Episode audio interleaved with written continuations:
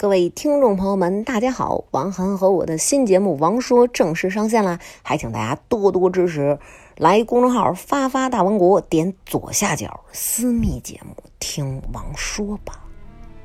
请在购买后选右上角的三个小点点，然后点击浮窗功能，这样就可以带给您良好的收听体验啦。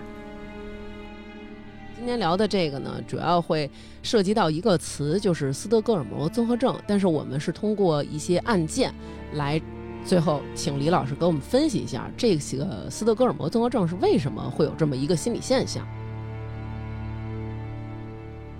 他搭的这辆车出了问题。他搭的这辆车，其实我们如果正常，我作为一个年轻女性，我走在路上，如果我想寻求搭车的帮助，如果对方是一个男性。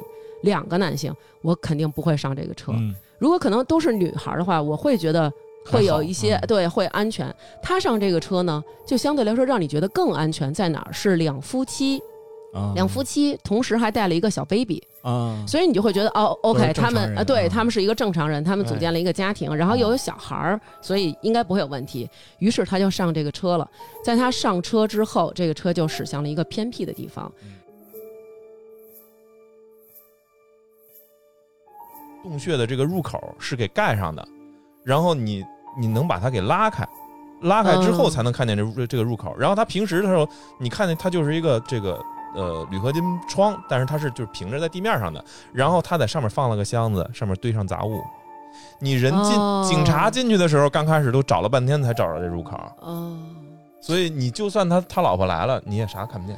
我头皮都发麻。然后太吓人了。然后他发现这个裸聊这个事儿。不挣钱，呃，而且他每个月还得假装就是给他媳妇儿把这个钱给交上去，嗯嗯，然后这个时候他他就得想着想别的办法了，就是那就不能让他们裸聊了呗，然后裸聊这个事儿就断了，断了之后，然后他发现现在死了两个姑娘之后，他对另外这四个的控制已经他已经有信心了，所以他就开始把这四个姑娘带上去卖淫。再带回来，但是这四个姑娘刚开始一个都没跑，因为杀了人了。对，哦，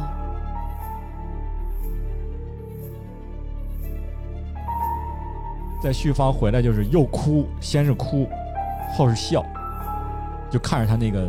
遗像啊，嗯嗯，结果说笑到一半，这人从遗像后边走出来，说：“哎，我还没死。”我的鸡皮疙瘩都起来了，太吓人了！真的是恶魔在人间啊！哇塞，你看我这鸡皮，哇天！这个人真的就是个操纵人心的，真是恶魔。这这一下，估计这姑娘这个精神就肯定就就崩了。